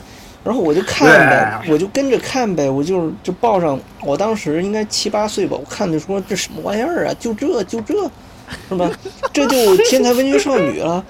然后我当时我在班上，我当时我在班上写作文，我就我是这个风格的，所有人都在参考作文书，我从来不参考作文书，我就得逼着自己写，写出非常牛逼的文字，愣得被憋。嗯，后来你是什么文体啊？你是议论文啊，还是散文啊，还是什么叙事啊不？要紧，我的风格就是那我的风格就是行一个，呃，完美的乙方啊！你给我什么主题，我就给你吹出什么花来，就是这么个东西。哎，反正我感觉那就让你写议论文还是写议论文呗？写什么都可以，反正在我感觉啊，还有就是人能牛逼到哪儿去呢？还不就是跟我差不多吗？如果你都不能比我牛逼到很多地方，你就别说自己是天才。我从小我就这感觉，然后，嗯，所以我长期以来看看书，我看历史书比较多，就当材料工具书来看比较多，文学类的还真没什么能够征服到我的。我明明白你意思了，就是你最喜欢看的就是你作文儿，对，啊没有没有是是是这意思是吧？啊，哎，我真的，我那日我那日记，我那日记就是班上几个哥们儿的那个连载刊物，你知道吗？这初中、高中、啊，不是你讲一讲有什么情节啊？我操，我特别特别好奇了。初中、高中这些日记的话是随意发挥嘛，我是写的特别天马行空，不是你你，我给你分析一下，我给你分析一下。你看你又你又不谈恋爱，但是你就看谈恋爱电影，你能写出什么日记呢？这跟谈恋爱有什么关系？不是，我就我就举个例子，你可以说一些其他事儿啊。哎我这给你举例子，我给你帮帮你排除一个错误答案了。我给你我给你我给你举例子，我当时是怎么写文章，就是很多人其实都会，很多小朋友都会烦恼过，日记没有东西可写怎么办？很简单，我从小学的时候就抓了一个点儿，你就你回想今天有什么东西是让你记忆深刻的？没有也行，你就回想起一个记忆深刻的，然后往里死钻就行了。有一次呢，我这个我那个作文的那个灵感是来自于我舍友打篮球的时候要炫那个炫那个球技，然后球技没炫到，结果结果那个鞋还飞出去了，那场面就是全部人都笑趴下了。我就把那一我就把那五秒写成了一篇日记，写的非常深刻。从他那个从他我还没写成一篇小从他说。打球之前吹的那些水，到他拿球的时候 得意的样子，再从他那个鞋子飞出去那整一套都给写出来，特别特别好玩儿。就是所有人都那篇应该是我人气最高的一篇日记，在高中的时候啊，所有男生都争相要看。然后被我写进去的那个人呢，他他看了，他其实觉得还蛮能接受的，所以我觉得 不是那个卷卷儿，我告诉你一出路，你知道吗？你听我说啊，你听我说，你看你小时候一个事儿，就是就是你同学打球嘛，嗯鞋飞出去了，你知道这里边最重要是什么吗？嗯最重要就是那鞋。你知道吗？现在现在软文都太硬了，我跟你说，嗯哼你下次再想起来一什么事儿，比如说有一鞋、有一杯子都行，或者有一个就乱七八糟什么玩意儿都行，你就把你那事儿再往往里死想，一定要想起来，想完以后就找相关的相关的是吧？相关的商品，然后去做推广，挺好的。太硬了，还是有点硬太硬，还是有点硬。我我也觉得太你这个太硬了。你这个接话还是有点硬。不 不不，不 我感觉这是这就表明了卷他本身对于这种事情的描述是很有画面感的，你知道吗？他可以把那种已经发生过的事情，或者是未发生的事情，他可以把它呈现出来，让其他人感觉到那个画面感。什么意思？未发生的事情，你你意思就是他都是都是瞎编的是吗？不是不是，就是他未来要创作的事情，不是未来，啊啊啊不是未发生，未来还会发生一些事情，比如谈恋爱之类的。比如谈恋爱什么的。哎，我我想问一下卷儿，你看了那么多失恋三部曲了，你喜欢什么类型的妹子啊？哎呦，这也难说了，是不是要是不是要这个话题是不是要啊进入那个谈恋爱话题了？嗯，对，没有没有，不要就问一下，就进入这种话题问你一下要，问吗？问你一下。哎，嗯，总有人要问，那我就得把我的那个，又得把我宝贝，我那几个套路，说固定套餐拿出来跟你们说了。说我弟，你还有套餐？是不是是是不是说说我初中的故事好呢？我初中的时候啊，哎打住吧，我打！住吧，是不是？要说吗？不说吗？哎呦，是不是对这个话题有点，有点那个抗拒？对对对，说说说点别的吧，说点别的。对，说点别的 啊，观众朋友们应该能感受到了，有人不想触景伤情，哪怕说是别人的角儿。不是，就是你你那个你不是读历史书吗？你推荐一下啊，是吧？这也很硬。太他妈硬！怎么得聊的历史书？哎，特枯燥啊！其实以前都是那个百家讲坛影响那，不一定啊。都是百家讲坛影响易中。天是吗？对呀、从易中天那个易中天我还反而没那么感兴趣，从那个严崇年那系列开始，就是往回钻呗。所以历史这方面我还蛮感兴趣，我是文科生啊，就是历史还有这个语文这方面，其实我是挺喜欢的。我刚才哎，你们刚才说，哎，就是作者这方面，我仔细回想一下，其实我还是有两个作者影响对我影响蛮大的。说，嗯，一个是你自己，另外一个是谁？说，突然想起来了，我 我突然想起来，我这文风是，我这我这文风是跟跟谁学的？我这文风应该是跟你不是说刚才刚才还说别人什么参考这参考那，你还是跟跟谁学的呀？我想起来，我你说吧没事跟王小波、王朔那一波影响比较大。我是现在回想起来，啊，我现在回想起来，嗯，就是哎，那那你真的很早哎，你高中、初中就看王小波跟王朔了吗？这这东西，就是学校图书馆能借，而且那真的挺早的。而且这这就是我就是二十一世纪一开始就开始上网的这一代人，就是老早就就听说了，就王小波、王朔这一代，老早听了，其实我认识王小呃王王朔，王朔是看那个冯小刚电影认识的。哎，这又是绕回去了。那那是这是以前真的是二十一世纪初，每年都盼着那个王小刚作品，冯小刚作品啊，冯小刚作品，就是看冯小刚作品认识王朔。哎，就是现在好像没这盼头了，可惜呀、哎，所以你就有点贫，你就学王朔的是吧？对，然后王小波就是嗯，稍微有一点点，哎、也是也是贫，王小波也挺平，也也挺平的，我感觉。其实我不太不太了解啊，这两个作作者我都不太了解，就我比较好奇他们是什么？他们是小说，呃，小说呀，还是散文呀，还是杂文啊？小说吧，小说是吧？小说嗯小说，短篇啊中中篇还是长篇？短篇感觉应该都算是中篇吧。有王小波有那个长篇，但是我喜欢看王小波那短篇、散文之类的东西。嗯，嗯，散文。行，大耳开始吧。哎，你怎么跳到我了？哎呀，没没事就是你说的时候，我思考嘛，对不对？反正我我自己写写东西，我感觉，包括我看的东西啊，我小时候基本上只看海外国的名著，我不看中国书的。嗯，哪些名著？啊、大仲马，哦，大好，可以大仲马，然后福尔摩斯探案集，很小很小的时候看了大仲马，我看了好多，然后推荐一然后部呗。大仲马我最推最推荐最最推荐的就是《基督山伯爵》啊，就是我我一我上次录节目的时候我也说，就进进击的巨人也是一个关于复仇的故事嘛。那大仲马基本上在《基督山伯爵》里面就把这个故复仇类型的故事写透了。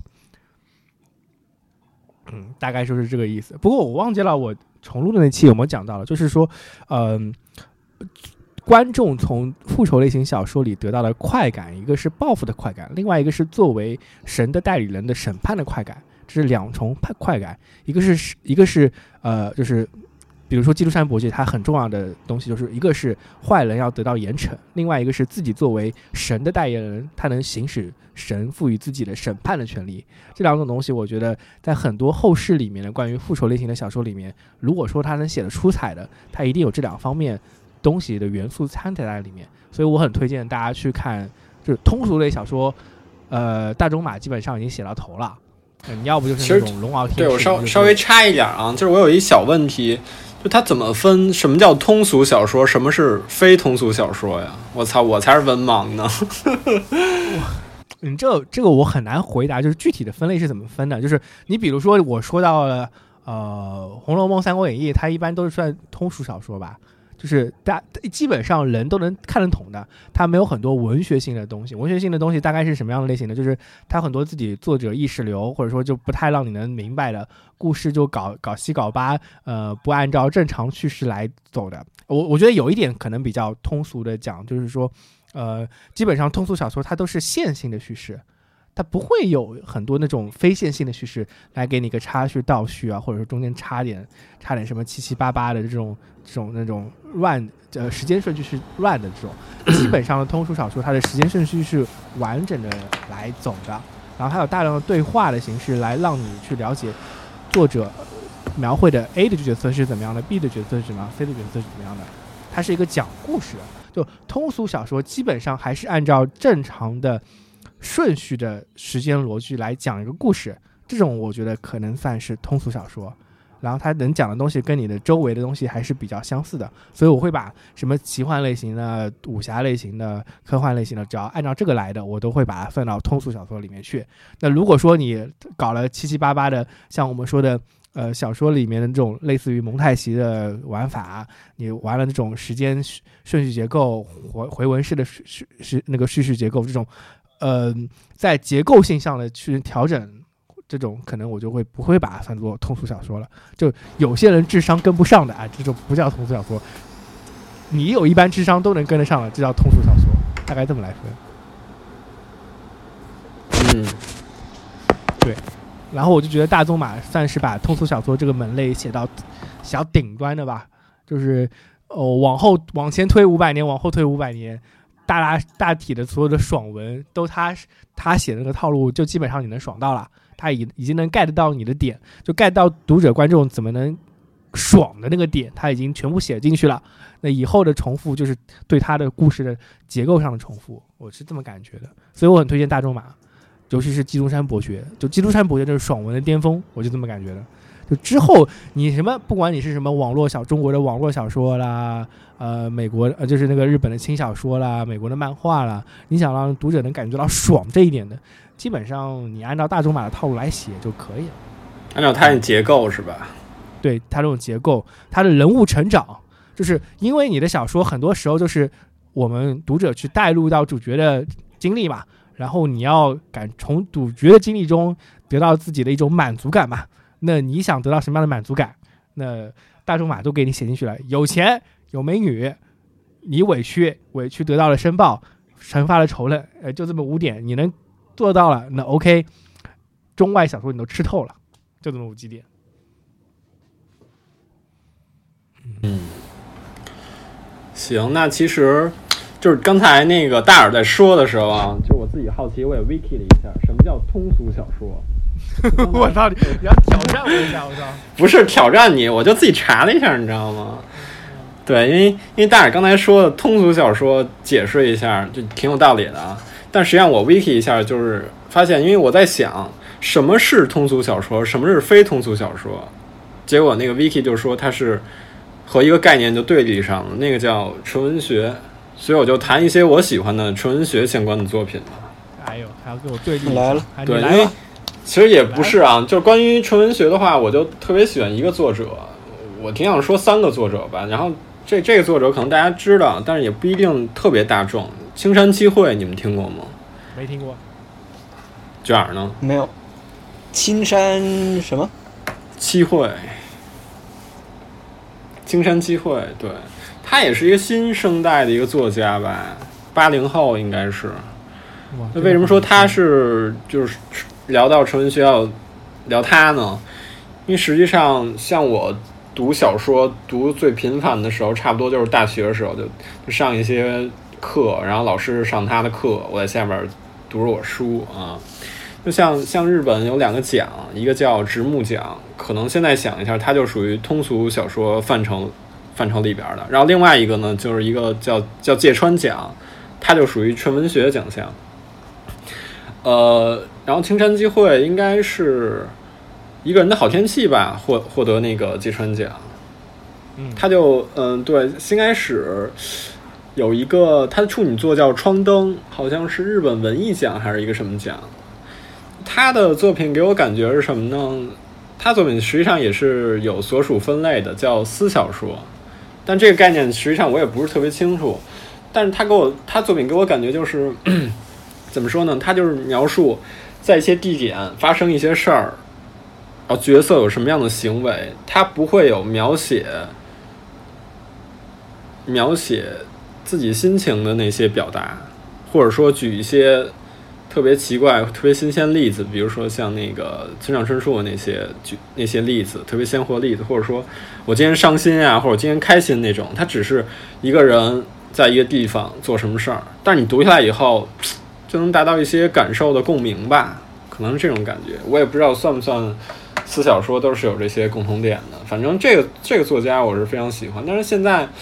后来他有一个碎片，算是第一部长篇小说，然后得了那个川端康成奖。以后之后就开始写长篇了，写长篇以后我就不那么喜欢了。最先开始那几部我特别喜欢的，你要说非要推荐几部的话，他的那个《窗灯》，他后来的那个《温柔的叹息》都觉得都都挺不错的。后期作品可能《紫罗兰》也还不错。就这个作家，我觉得首先我要说一下。然后那个芥川奖的话。嗯，大儿，你有问题是吗？对对，你说私小说是不是有一种感觉，就是就是我感觉这是很日式的东西，就是叫物哀。就是你说川端康成，我又想到物哀，然后他是不是有一种物哀的感觉？就是他描绘景物，不描绘内心，但是你通过周围的环境能感受到那种感情。但是而且这种感情大多数时候都是一种有点悲伤的感觉。怎么说呢？我觉得这不好说。首先，我不太懂川端康成啊，但是他我知道他可能就是描写一些景色、景物、人物的时候会非常细致。但是青山机会作品其实也没有，他也不是特别细致。但是你可可以说它细腻，但是也不能算是细腻，因为它也不是把一个事儿说特碎，它可能就是生活中的一二三，但也不能说是一二三，它是有一些情节的。但是呢，你就通过他人物、人物里面台词还有具体的事情，用我用我的话来说啊，就总结可能也就让人不懂为什么这么说，但我觉得就是一种散文的感觉。虽然它是小说，但是情节不重要，重要是散文的那种感觉。那芥川奖的话，还有一个作品，我挺想挺想说一下，就是那个扔在八月的路上，伊藤高健的那个那个东西。他，我现在能回想起一点儿的细节，就是他们是有一个男主角和女主角，他们两个人呢是开着一卡车送货，好像是送售卖机吧，去装货物。然后在送货的时候，在卡车上不断讲一些周围朋友啊或者亲戚的一些事儿，那也是一些怎么说呢，就是一些对话，一些台词，那给我感感觉特别好。一个是这个，还有还有不是要说三个作家吗？其实还有一个作家，呃，你们应该会可能会听过，应该就特别有名了，叫雷蒙德·卡佛，听过吗？没有。嗯，是你读慢点儿。雷蒙德·卡佛，卡佛，嗯，没有，不知道。人人都爱雷蒙德。因为我我我知道他是那个村上春树，说他就是看了很多或者说翻译了很多雷蒙德·卡佛的书，我才知道这这个这个作家，他是一个美国作家了。他主要我不知道有没有中长篇作品啊？就之前说那《青藏机会》，他主要写那个中篇，之后写长篇。然后雷蒙德·卡佛呢，主要写短篇。就他的短篇，哎，我突然想觉得他跟我刚才描述《青藏机会》作品的感觉其实有点像。因为雷蒙德·卡佛自己追求的就是语言必须特别准确、简洁，没有过多的比喻或者一些杂音来，呃，过多的掺进来。他就是一个角色，有一些情节，最后发生一些事儿就结束了。我我推荐两本书吧，都是他短短篇的合集，一个是《大教堂》，另外一个是呃，当你需要时给我打电话。其中有一个有一篇作品，有两篇作品，有我说一篇。就是让我特别特别，就受到冲击也好，叫“吃是好事一小件”，它那名字叫“好事一小件”，实际上有点剧透啊。刚才那个“吃是好事一小件”就剧透了，我怎么怎么能不太剧透的讲这个故事呢？我现在有点有点有点疑惑，但实际上大体像剧剧剧剧电锯人啊剧啊，他他实际上讲这么一个故事，就是有一个家庭，小孩被车撞了。然后送医院以后，大夫不断告诉他没事儿，然后告诉他没事儿以后，就这个事儿特别折磨这个家庭。然后男主人回家的时候接到一个特别奇怪的电话，因为出这种事儿的情况下还老有骚扰电话骚扰他。最后呢，就是虽然大夫老告诉他没事儿，但是呢，这小孩最后还是不治身亡了。然后他们特别特别就是已经快抓狂、快不行的时候，突然知道这个电话是怎么回事儿了。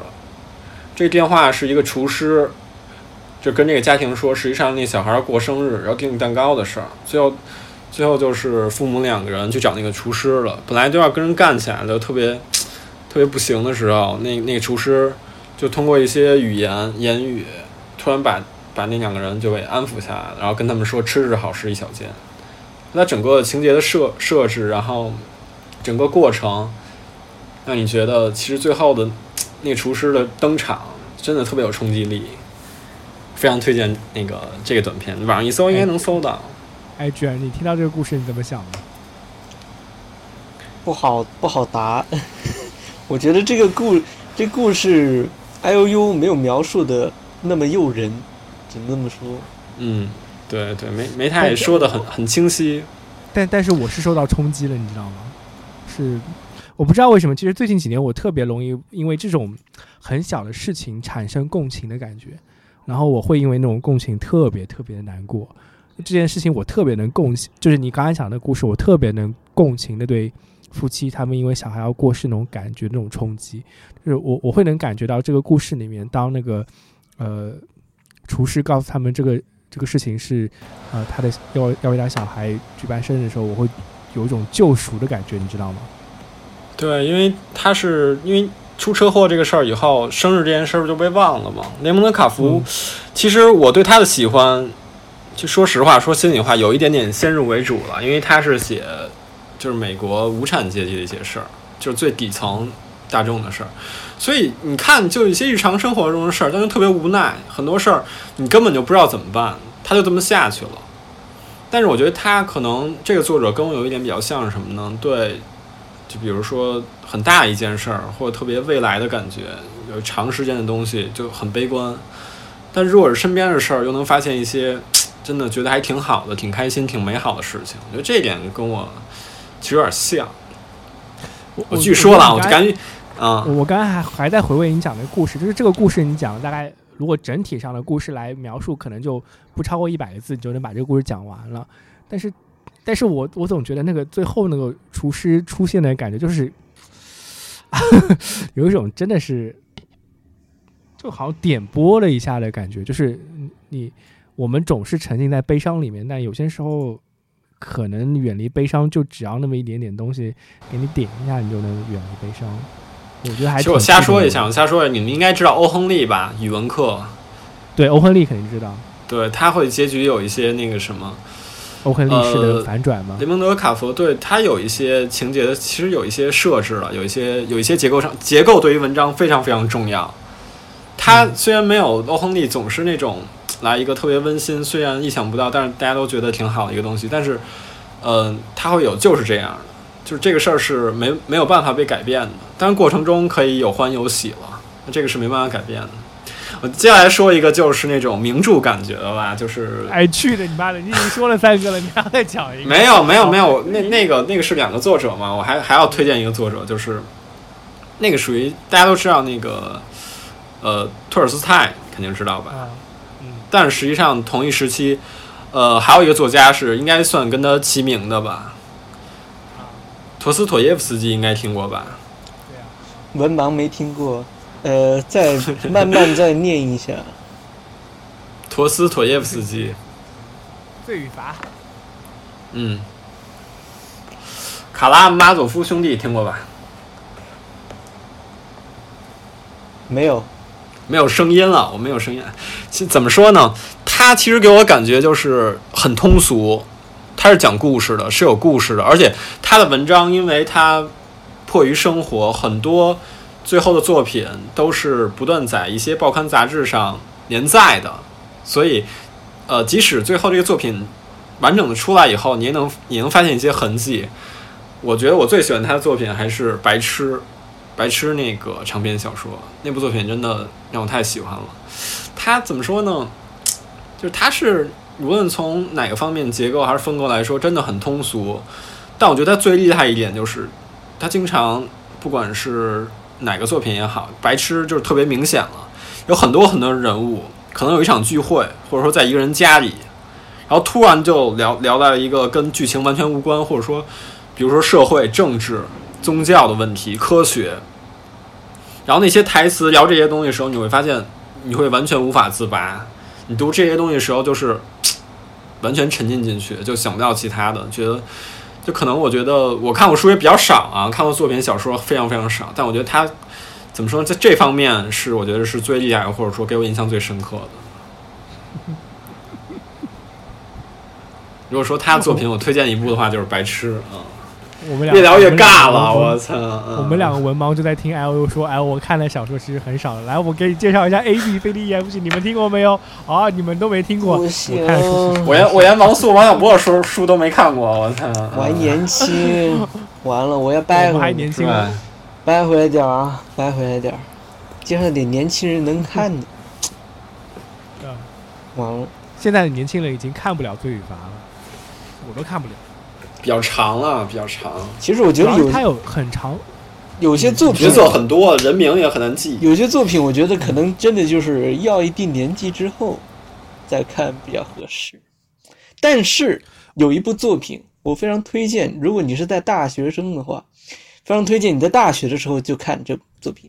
这个作品呢还被翻拍过，呃，做过动画，就是《四叠半神话大喜》这部作品。嗯，这个听过，四叠半这个动画呢，应该是蛮出名的，就是它的原作作者就是森见登美彦，啊，嗯，这个他的好几个作品我都买来看了，这个国内有翻译。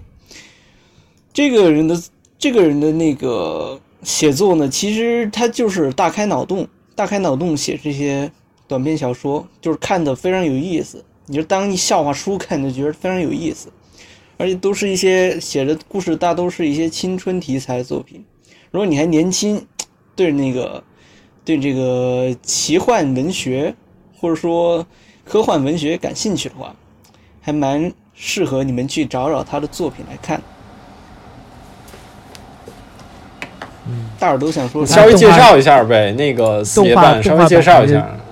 汤浅证明拍的、感觉特别有是吗？感觉就是汤浅证明就应该拍这种东西是吗？嗯，就是汤浅证明拍那个四叠半这部动画，真的给我觉得啊，汤浅证明在这部动画表现出来的就是动画日本动画界的王家卫。我就我嗯，我操，这么牛逼啊，是吧？就确实啊，他他也是有一点怪诞的风格在里面的。然后，呃，阐述的那些，哎，我又我又词穷了，没办法，文盲就是这样。就是故事写的太有趣了，趣味性非常高，只能这么说。如果大家想看点轻松的，可以找找森健登美彦的作品看看。不过你能介绍一下四叠半是一个什么样的一个东西吗？好，什么样一个小说？四叠半，四叠半这个作品呢，我为什么强调说你最好在大学的时候看呢？是因为它这个故事里面的人物是发生在大学生活里的。这个主人公呢，在大学里面呢，啊、因为种种犹豫，呃，因为种种呃迷茫，而在大学里面错失了很多机会。就比如说跟美少女交往，他在他在很多个世界线里面都想尝试跟美少女交往，但是都没有成功。怎么样，哎呦呦，你听到这一点，是不是就有兴趣了？没有啊，你也没说那那就没成功嘛？为什么没成功、啊？为什么呢？再再说为细细什么呢？是吧？人的青春总是有那么些遗憾啊！每个人在青春的时候，总会有迷茫和不知所措、难以做出抉择的时候。而这一部作品呢，它就用了呃一些比较科幻的设定，给大家展示了一下大学大一个迷茫的大学生，在反复重来的这么一个大学生活里面，会做出什么样的抉择，会发生什么样有趣的故事。强烈推荐啊！最好是大学的时候。举个例子，他他怎么做什么抉抉择了？什么情况下做什么比如？他的邻居是一个是是一个神，这个神是掌管男女之间，呃，这个姻缘的一个神。这个神呢就跟他说：“哎，我我我认识你这个人啊，我觉得你挺好的，要不我安排你跟你喜欢的妹子交往吧。但是你跟她交往呢，就需要在某一天、某一日、某一时跟她在那个桥上面相见，以后跟她一起约会，这样子的话，你们就可以在一起了。”难道你觉得说，天下难道有如此之好事？以后他就按着这个神的话说了，走到在某一天某一日，那个时辰，走到那个桥上，看着美少女迎面走来的时候，他退却，他退却了，退却了。他退却了，他退却了之后，他退，因为他怕害羞，不好意思，不好意思约约美少羞女，羞赛吗？哎，不好意思啊，害羞。很多大学男生啊，像我就是这个体质，真给我 真已经大学毕业了，我操！像我啊，像我大学的时候就是这样感觉，就你真给我这机会，我可能还害羞，我退却了。他退却了之后特后悔，哎，是不是很多人都有这个感觉？当机会摆在你面前，你没有选择，错过了又后悔，是一个非常常见的人之常情的事情。但是不要紧，他还有第二次、第三次、第四次机会，但是在后面这个他都退却了。他都又做出了什么样的选择呢？他又会发生什么事呢？请看四点半神话大戏 啊，后面不多说，非常有意思。像你说那个那个什么，就是一件事儿可以做但没有做，这种后悔可能比较普遍吧。但是另外一种，另外一种我不展开了啊，嗯哼嗯哼，也是特别那什么。对，像说到大学，就是看四叶半，我突然想起来，其实有一个特别大学的一个动画嗯哼，《风雨与四叶草》，你们看过吗？哎呦，好像蛮治愈的，我嗯一直没看，收藏了。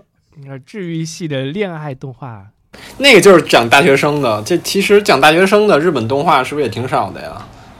我看的少、啊，确实不太多啊，哎对，一般大多数是高中生，一般都是高中生来拯救世界啊，就到大学了就不需要了。这对谈到这个，我突然又想到另外一个话 题，就是什么呢？因为它是有原作的嘛。因为像 A C G 的话，很多动画都是漫画改编的。像我个人习惯是，如果说有原作有有那个原作有有漫画的话，我不会看动画的，因为一般我会觉得漫画会比动画更好。但是你们有没有觉得，就是由漫画改编的动画会觉得比比原作比漫画会更精彩，或者说更厉害一些？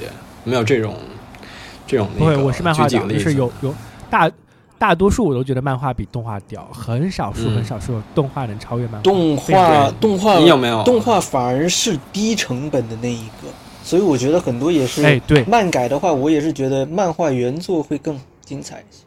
除哎了我觉得卷就是，除了少数作品啊，啊，对，卷卷其实说到核心问题了，就是动画是廉价的那一个，这个是最核心的问题。动画是廉价的那一个，因为动画很多时候它会为为了商业上的目的去呃删改、去删减，然后包括它动画画面上的制作都是没有漫画精彩的。省钱这点，大多数我觉得因为它是有一个有一个先有一个后的关系，是吧？有很多是是先后，不是啊先后的问题，就是说，因为呃，作者在画漫画的时候，他投入的精力是远远大于他后面为了漫改之后，呃，漫改成为动画以后他投入的精力的。虽然说你动画之后投入的人力多了，但实际上那个精力并没有比漫画本身提高多少，所以它是廉价品，动画是廉价品。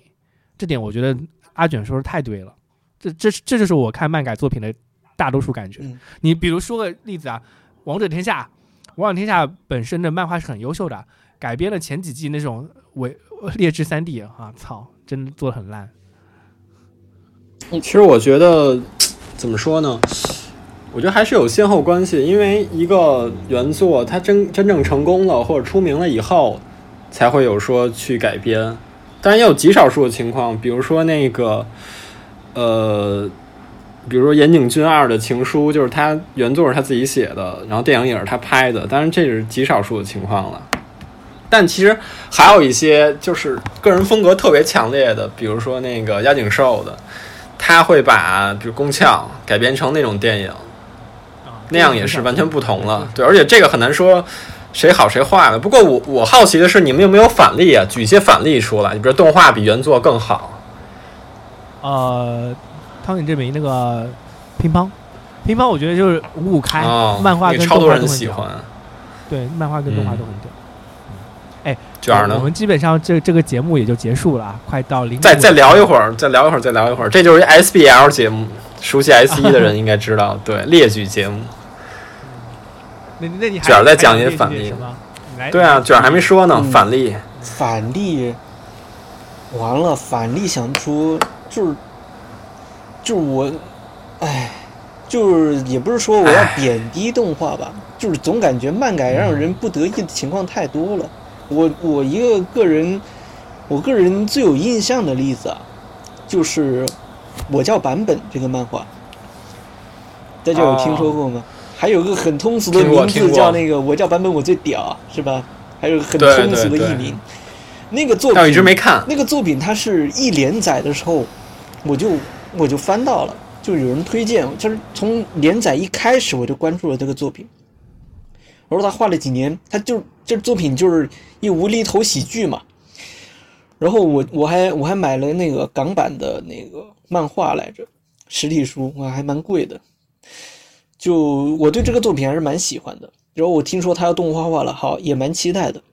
都动画化出来之后，我觉得特不行，就是觉得太廉价了，他无法抓住这个无厘头的那个精髓之处，而且配音，呃，就每个人看漫画的时候，其实你是会给角色配音的，对吧？你会对那个角色有什么声音进行想象，但是它动画化之后，我也不能说声优不行吧，只能说是跟自己想象的那个声音不一样，就总是听不进去，会有这个感觉。等会儿你不是举反例吗？我不是，你怎么我没有举反例？我没有啊举反例，我想不出反例，有什么反例？好吧，我非要说漫改能让人感到满足的，可能可能像《钢炼》这种吧。哎呦，我就想到一部，哎，我想想去觉得鬼鬼灭之刃，这个啊，你想是鬼灭是吗？鬼灭我没看，不能下这个结论啊。就是反正《钢炼》的话，对于对我来说，就是体验还算是蛮正面的，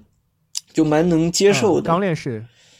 鬼灭，其实其实我我觉得你你找你找这个反例，你就按照某些思路来找，就是一般上能找到很多。第一，他的漫画作者跟动画作者本身是出一体，比如说宫崎骏有很多作品，他漫漫动漫画跟动画是他都是他做的。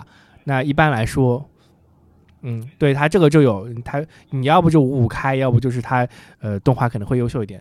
押金手基本上都能稳定的维持在每次出片都虐打攻壳本作的那个原作的基础上，哎，这个的也是机动警察也是吧？嗯，机动警察也是对，押金手就是你找这几个，还有金敏也是啊。金敏我看过他有些漫画，就金敏画漫画不行，做动画很行。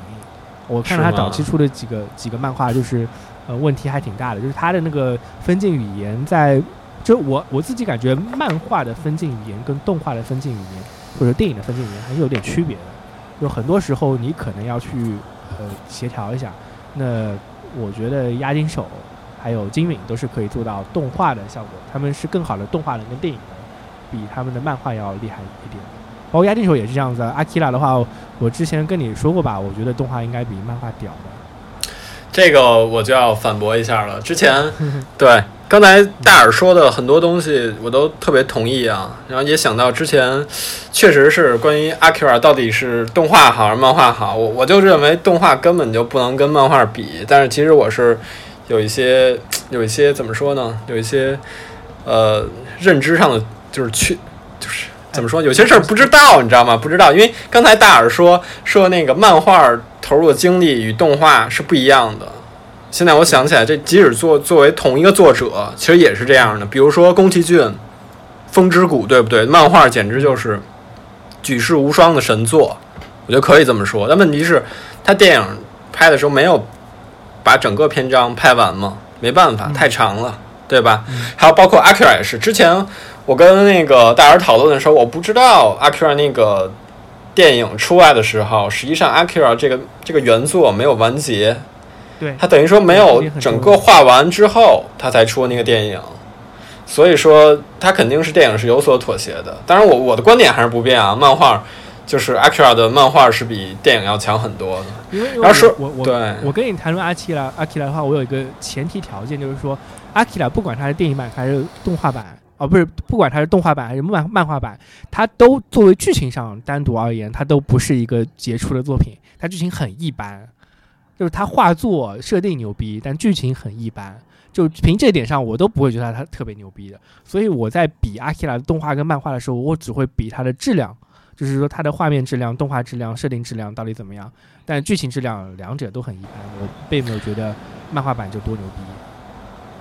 对，而且刚才我稍微想了一下，为什么卷儿说想不出反例？其实漫画改动画还有一点，是不是稍微有一些特殊呢？就因为漫画本身已经有分镜那个分镜了，本本身就有一些非常出色的镜头了。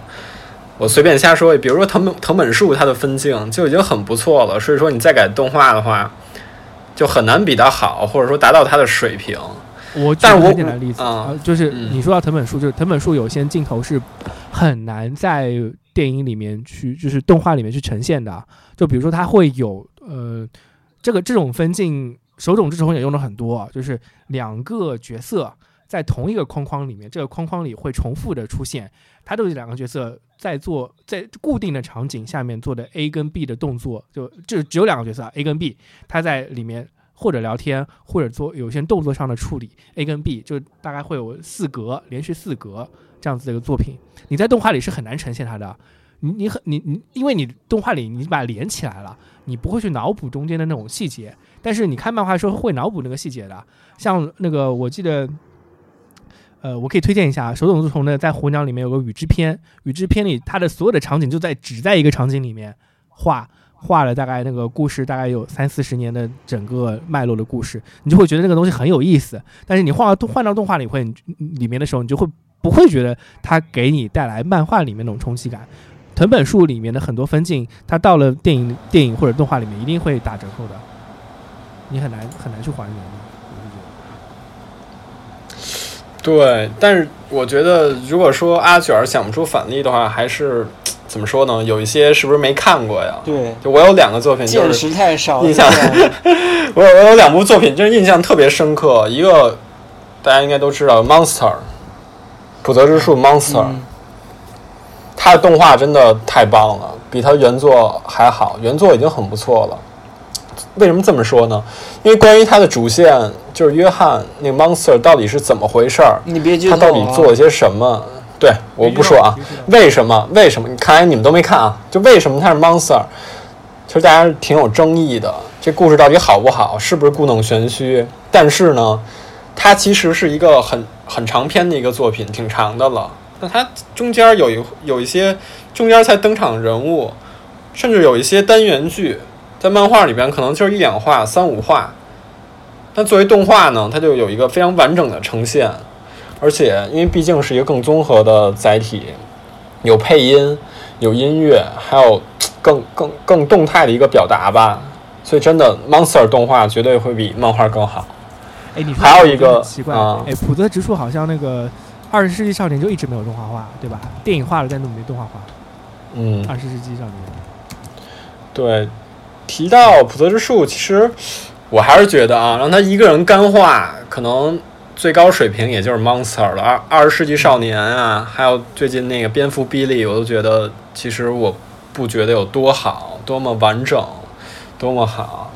他跟其他有原作合作画的漫画，我觉得特别棒，像那个那个 Master Kidon，对，那个危危险调查员，那个是我最喜欢的普泽直树漫画。还有早期画一些生活类的，比如说 Happy，那个叫网就是网球小魔女啊，还有。还有那个以柔克刚，就是讲那个一个柔道一个少女，那些都挺不错的。对，还有另外一个呢，嗯，还有一个还有一个作品啊，就是动画比比原作我觉得要好很多，但原作也很厉害，就是欢迎来到 NHK。嗯哦，这卷儿看过吗？哎呀，我只看了动画，漫画怎么样？还看了吧？但是动画我是。对，但你觉得看完动画什么感觉？反复看动画。什么感觉？哎呀，这个很难说，心情蛮复杂，不过也得到满足。总的来说，就是这感觉。不是，我觉得他动画真的是太棒了。就怎么说呢？就把那些角色，你可以说重新演绎，但是它跟原作还是有很强的关联性啊。还有他这个动画的就音乐，即使单独 OST 拿出来听，也是特别特别棒。就他把一个。真实的社会或者真正的问题，就完全摆在你面前，就你会觉得太真实了，太现实了。但是怎么说呢？嗯，就是一种反差。他讲的故事可能会有一些有一些跳脱，或有一些嗯太过于夸张。但实际上你会觉得他想表达的是一个特别特别现实的事儿，是很现实。动画的一些对动画特别特别那个什么，我觉得这这部作品是影响我三观的一个东西。哇，那么厉害！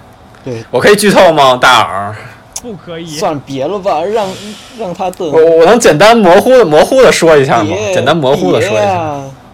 啊，你也没看吗？卷儿，别别剧透啊！我觉得这个作品不剧透，自己去看是挺好的一个感觉。但我就这么说吧，就是就怎么说呢？简单说一下吧，就应该没没法细节剧透。我这么说的话，就是。你不会有任何人能拯救了你自己，你还是最后还是得靠自己。对，这是一句废话，但是，但是再引申一下，稍微说具体那么一点点的话，就是你最后还是生理决定一切。啊？就比如说，你要不想做家里蹲的话，你就是最后快饿死了，你还就去搬砖了，就这么简单。对对。轻量化可以。好吧，好好，哎，就我我觉得我们就最后说一说，就是你今天我们这么聊完之后，你有什么作品想补的，我们可以交流一下。哎，对，这个是一个好话题。对我先来说吧，就是我肯定会补一下，就是你刚才说的那个呃雷蒙德卡佛的他短篇集，我会去补一下，因为我还挺喜欢看短片的。然后你刚才那个故事真的触动到我了，我很喜欢对，推荐两本书，都是短篇合集。对对，然后它是我肯定会看的。然后像四点四点半神话大戏我也会看。我突然发现这个是二零一零年的剧剧啊，就是呃二零一年二零一零年的新番，哇，这已经是十年之前了，好可怕。嗯，太快了。这两个我会补，嗯，太快了。然后呃暂时其他的我还不会补吧，可能没有没有太多时间。这两个我肯定会补的。呃，感觉还是有 get 到新的东西，然后强烈推荐卷卷的《失恋三部曲》，我一部都没看过，这个《失恋三部曲啊，是我本来是强烈推荐给 I O U 看的，是吧？因为有很多人 很多人一跟我说恋爱的问题，聊到最后我就说，哎，你去看这这这这三部啊，看去看就行了，行。看看啊，是吧？看啊，看不是我，我这稍微再再说一新的啊，嗯我就说这最后说这一个，就是你说这些恋爱电影，但我觉得不知道好不好，因为没看过嘛，可能非常好。但我觉得我看过最好的是《土拨鼠之日哦，我知道，每天都在重复同一天，嗯，对对对，嗯，嗯那我真的觉得这个应该是我最喜欢的这个不算剧透啊。说土拨鼠之日之日是每天都在重复同一天，应该因为它是一个很经典。典的一个作品了。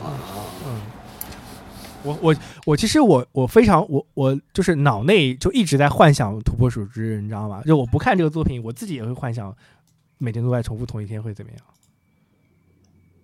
嗯，对，好吧，要说我想补的话，嗯嗯，我想我想去最后听听你们安利这么多，我想补的话，呃，首先四那个三部曲肯定还是要看一下，对对。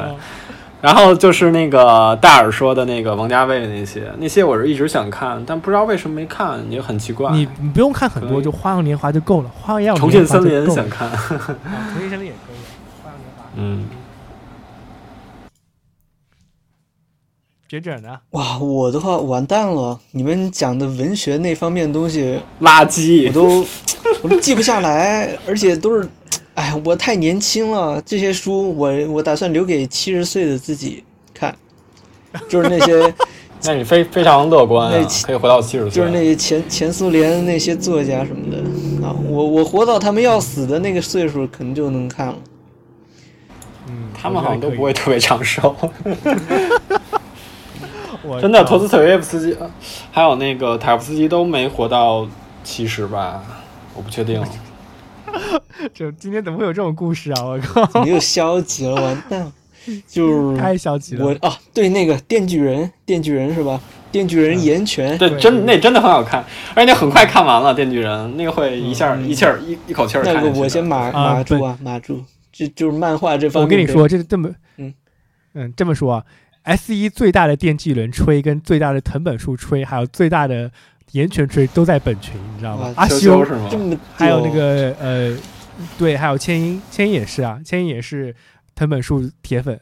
就是千音有一个帖很好的，就是呃，千音整理了所有藤本树的短片，就藤本树的短片也很厉害，然后千音都整理出来了，他还在 S 一哦，对我当时也是靠他那个帖子去把哎那个呃就是藤本树的都补了，所以呃你们可以看到啊，藤本树所有的藤本树吹都集合在本群了，本群是 S 一史上最专业的藤本树吹群。真的，我必须要对我必须要再强调一下，那期节目真太牛逼了，大家一定要听一下。就那期应该是大耳、羞羞还有那个 Light 是吧？啊、他们三个录的，真的把岩泉这都吹得神乎其神，我靠！我我听完以后马上去看了，虽然我看完稍微有一些失望，而且有一些就是不明所以，但是他们那期节目真太牛逼了。好，谢谢大家。嗯，好，那我们就这么结束吧。那接下来我们就是要补各自的作品了。那之后找个时间，我们再来补完之后，我们来分享一下观后感，好吧？可以吧？尤其是我们失恋三部曲的观后感。这个是这样，我可能短期不会看，可能过一两年吧。可能过一两年会看是吧？是是是是是，对对。可能要等到七十岁的时候才会补这个索拉利斯吧。那好的，那非常感谢那个卷卷跟 I O U 参加本次的节目。那这是、呃我就放对讲机了啊，对讲机的第二十八期。那回头我自己录个开头吧。谢谢大家 OK，嗯拜拜，OK，拜拜，再见。晚安，拜拜。